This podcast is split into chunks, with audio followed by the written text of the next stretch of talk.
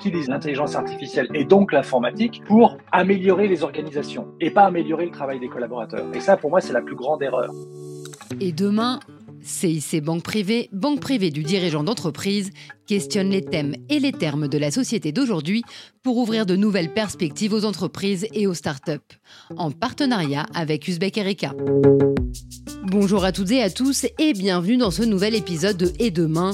Aujourd'hui, nous allons parler de l'intelligence artificielle et de son impact sur le futur du travail. Entre peur du remplacement et promesse d'un quotidien plus épanouissant pour les salariés, la présence de plus en plus importante de l'IA dans nos univers professionnels suscite de nombreuses interrogations. Alors faut-il craindre que l'IA surpasse bientôt l'intelligence humaine au point de rendre nos compétences obsolètes?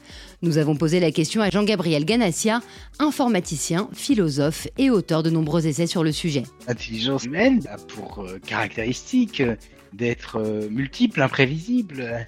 Euh, c'est justement pas la spécialisation dans une tâche particulière qui la caractérise, euh, c'est plutôt la pertinence, être capable à un moment donné d'utiliser telle chose, telle idée, d'inventer tel concept, toutes capacités qui sont un peu au-delà de celles des machines. Donc, euh, de ce point de vue-là, euh, on peut avoir euh, des cas de figure où les machines sont plus performantes que les hommes, et c'est d'ailleurs euh, ce qui existe depuis que les ordinateurs euh, sont en fonction. Hein. Ils font des multiplications bien mieux que les hommes. Ils, euh, battent maintenant les champions du monde au jeu d'échecs, au jeu de Go depuis euh, 4-5 ans. Hein. Mais en revanche, la capacité humaine, ben, c'est justement de, s'adapter, de, de, changer, d'imaginer, hein, de concevoir quelque chose qui euh, va, dans une situation donnée, être très pertinent. Et ça, bien sûr, euh, avec les machines, on a plus de mal. Une IA qu'il faut donc voir comme un simple outil dénué de ce qui fait le talent de l'homme, sa capacité de réflexion, son sens de l'improvisation et sa créativité. Pour donner une illustration, on va prendre le domaine de la médecine. Là, euh, vous savez qu'en dermatologie, depuis quelques années, on, on utilise des techniques d'apprentissage machine à partir d'images pour être capable d'établir un diagnostic euh, de euh, carcogénicité, le fait qu'un grain de beauté hein, est euh, potentiellement malin, il va conduire à un cancer, ou au contraire qu'il est euh, bénin. Et euh, cet examen qui relève du, du coup de l'œil du médecin, avec énormément d'images, fait par une machine, donne des résultats statistiquement plus fiables que ceux des médecins. Donc de ce point de vue-là, bien sûr, euh, on peut se dire on a extrait la substance de, euh, du médecin sur cette tâche précise et on arrive à quelque chose qui est meilleur que le médecin. Mais est-ce que ça va remplacer le médecin? Ben non, parce que euh, pour euh, un dermatologue, il faut d'abord qu'il identifie la lésion sur la peau euh, avant de prendre une, une photographie et ça, ce n'est pas la machine qui va le faire. Et puis surtout, une fois que on a eu le sentiment qu'un grain de beauté était potentiellement malin, il faut le prendre en charge, c'est-à-dire en faire ce qu'on appelle l'exérèse, et puis l'envoyer à l'anatomopathologiste qui va nous dire effectivement hein, quelle est la dangerosité du grain de beauté, et éventuellement, s'il y a un risque, faire une chimiothérapie, enfin une, prise en charge plus euh, importante. Donc tout ça, euh, c'est la fonction du médecin que la machine pour l'instant, n'est pas euh, capable de faire. Donc, cette compétence, on peut l'extraire à partir des données.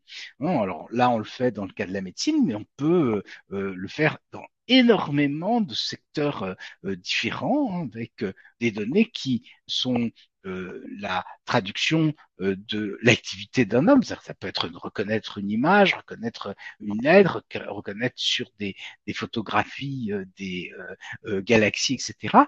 Ensuite, bien sûr, on va pouvoir automatiser ces euh, tâches, mais bien sûr, ce ne sont que des tâches partielles. C'est pas l'intégralité d'une activité qui va pouvoir être automatisée avec ce type de système. Une IA qui peut donc permettre aux professionnels de tous les secteurs de se concentrer sur des tâches à plus forte valeur ajoutée, de gagner en fiabilité et d'obtenir de meilleurs résultats, à condition que cette intelligence ou plutôt cette assistance soit déployée de la bonne façon.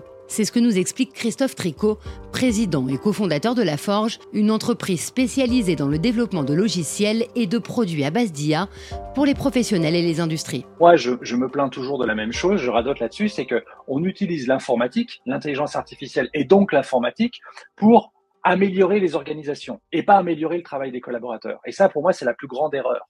Alors bien sûr, il y en a qui vont vous dire ah ben moi j'utilise de l'intelligence artificielle et donc des logiciels de l'informatique pour aider mes collaborateurs, mais en fait dans la conception même, dans l'approche même qui a initié ces travaux-là, c'est toujours se dire comment l'organisation peut faire mieux. Et c'est très bien et c'est nécessaire. Je c'est, c'est, suis pas en train de dire euh, les méchantes entreprises qui veulent tirer des profits de la valeur. Au contraire. Mais ceci dit, pour moi, le plus gros problème dans la conception des produits logiciels aujourd'hui, c'est qu'on le fait en pensant uniquement à l'organisation, alors que on devrait utiliser euh, les produits, l'intelligence artificielle pour améliorer les collaborateurs, les rendre meilleurs dans ce qu'ils font, développer leur expertise et aller plus loin.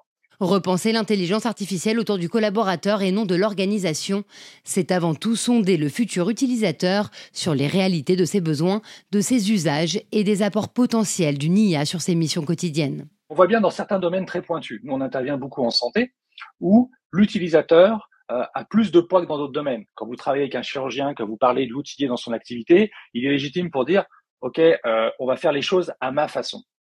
Là, on voit le rapport de force qui se rééquilibre et on voit que ça devient intéressant parce qu'on se dit, OK, comment je peux vraiment l'accompagner dans son travail? Quelle est son expertise? Comment je peux aller plus loin? Et là, on va faire des, des produits, des logiciels, on va utiliser l'intelligence artificielle pour ce qu'elle est le meilleur, c'est-à-dire vraiment aider cette collaboration. En revanche, si vous prenez à l'échelle d'une organisation, on se dit toujours, OK, quels sont les fameux pain points? Quels sont les points de douleur? Comment on peut faire? Ok, il y a beaucoup de problèmes ici pour traiter, par exemple, euh, la relation client, les mails. Ah ben, on va utiliser l'intelligence artificielle pour ça. Ça a marché super bien. Mais est-ce qu'on se pose la question de Ok, on a tout automatisé ou on a supprimé pas mal de tâches euh, à faible valeur ajoutée? En quoi ces logiciels, ces briques-là, euh, viennent rendre les collaborateurs qui les utilisent meilleurs dans ce qu'ils font? Et c'est pas c'est pas un vœu pieux. Hein, c'est pas je, je parle pas du monde des bisounours, mais si vous prenez un, un, processus que vous avez dans une activité que vous avez dans toutes les entreprises, qui est l'activité commerciale, euh, rechercher des clients, enfin des prospects, en faire de, les, les, les clients, leur vendant des, des, produits et des services. Depuis, depuis la création de l'informatique, quasiment, on utilise beaucoup de, de, logiciels pour gérer ça et on utilise aussi de l'intelligence artificielle pour prédire, par exemple, est-ce que ce client va être un bon client, un mauvais client, un bon payeur, un mauvais payeur, euh, pour faire euh, la gestion, euh, tout le parcours client. Et en fait, la collaboration, elle est forcée, elle est déséquilibrée et pour moi, elle n'est pas à l'avantage des travailleurs. Alors quand je dis ça, j'ai l'impression de, convoquer le travailleur-travailleuse, mais il y a quand même cette idée de qu'on peut faire les choses avec la même énergie, les mêmes ressources, mais un petit peu différemment, avec ce souci de se dire, oui, mais celui qui va l'utiliser, qu'est-ce qui va se passer pour lui? En quoi ça le rend meilleur? Réinventer les collaborations homme-machine pour permettre à l'intelligence humaine de déployer tout son potentiel mais travailler avec l'IA implique aussi de développer de nouvelles compétences pour les collaborateurs. C'est ce que nous explique François Gueuse, expert en nouvelles technologies appliquées au RH. En matière de compétences, on nous sort toujours que l'intelligence artificielle va nécessiter pour les collaborateurs euh, que de développer euh, ce qu'on appelle les sacro-saintes soft skills. Derrière le terme de soft skills, on a tout un ensemble de choses qui relèvent de, ce qu'on va appeler des, comportements, des, des, compétences, des, compétences, comportementales. Et il est vrai que si l'on dit que l'intelligence artificielle n'est pas simplement dans une logique de substitution, mais dans une logique de soutien, dans une logique d'aide à la prise de décision et dans une logique d'innovation, eh bien la part des soft skills va augmenter. Et, ces soft skills, c'est quoi? Bah, Ça va être euh, des compétences interpersonnelles ou intrapersonnelles, hein, de, la fiabilité, du respect, de l'assertivité, j'en passe les meilleurs, hein, mais vous allez retrouver aussi des éléments sur euh, les capacités à travailler sous pression, la gestion du temps, l'éthique, et, et, des choses qui relèvent du leadership, du l'écoute, de la communication, etc. Mais euh, il faut surtout pas commettre l'erreur d'oublier les compétences techniques nécessaires au poste de travail qui est impacté par l'intelligence artificielle. Notamment parce que rien ne garantit la qualité et la justesse des tâches et informations produites par l'IA. Et en cas d'erreur, il faudra bien entendu l'identifier, la décortiquer, hein, pour l'analyser et proposer des solutions en dehors de l'IA. Conserver les compétences techniques nécessaires pour pouvoir se substituer à la machine en cas de besoin et comprendre surtout le fonctionnement et la logique des systèmes qui vont composer l'IA pour mieux se les approprier et les adapter au plus près de ses besoins réels. Pour moi, cela met particulièrement en évidence les nécessaires capacités d'adaptation et la compréhension globale des situations. Je vais vous faire un parallèle gastronomique, si vous me permettez. Trop souvent, euh, les formations, c'est ce que j'appelle un livre de recettes.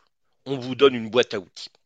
Sauf que le livre de recettes, il est pratique quand vous avez tous les ingrédients dans le frigo. Or, c'est rarement le cas. Et pour moi, on a intérêt à apprendre la gastronomie. En fonction de ce que vous avez sous la main, vous allez vous poser la question de savoir comment les combiner, les ajuster ensemble, pour finir par avoir un repas de bonne qualité. Où est-ce que je veux en venir avec ce, avec ce parallèle? Si euh, vos collaborateurs ne maîtrisent pas les concepts, c'est-à-dire qu'on ne met pas tel aliment avec tel autre, euh, c'est-à-dire qu'en fait, ils, ne maîtrisent pas les fondements de ce qu'ils font en réalité, eh bien, ça va pas aller, parce qu'ils ne pourront pas s'adapter. Et c'est bien là toutes les problématiques liées à la compétence d'adaptation. Hein. Ça veut dire que globalement, pour chacun des métiers impactés par l'IA, on va devoir regarder quelles sont les tâches qui vont disparaître, prises en charge par l'IA, quelles sont les tâches qui vont être soutenues par l'IA, quelles sont les tâches pour lesquelles, entre guillemets, on a peut-être la possibilité de faire quelque chose de nouveau, et comment nos collaborateurs peuvent-ils y participer, que ce soit au travers d'une logique euh, interactive plus forte, avec des logiques d'intelligence collective, mais pour qu'ils puissent le faire et qu'ils puissent le maîtriser, les concepts restent pour moi quelque chose d'important.